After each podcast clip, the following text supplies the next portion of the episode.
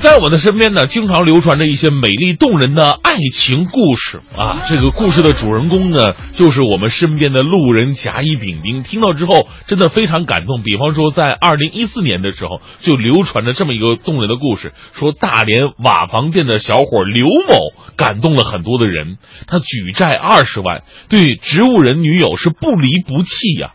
演绎的是执子之手与子偕老的传奇。当时这位小刘说了：“说有女友这个人我就认了，我要照顾她一辈子，哪怕是用轮椅推着她，我都会感觉幸福。”而在去年的时候，功夫不负有心人呐，精诚所至嘛，女孩终于苏醒过来。而女孩苏醒过来，却说出了一个事实，令人大跌眼镜，就是她为什么会变成植物人。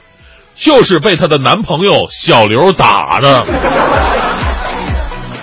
哎呦，而此时这位痴情男友却神秘的消失了。目前呢，警方已经立案，但由于缺乏刘某的口供，此事暂无进展。现在警方呢也试图联系这位所谓的男朋友。呃，总结起来就一句话：一个渣男把女朋友打成植物人之后，伪装成了暖男。不知道真相是不是也像他的女朋友所说的如此？如果真的是如姑娘所说，这剧情反转之夸张，让所有的人都猝不及防。原本以为是鸡汤，结果没想到竟是一碗砒霜啊！希望警方啊尽快的找到这位刘某，给姑娘一个交代，也还给社会一个真相。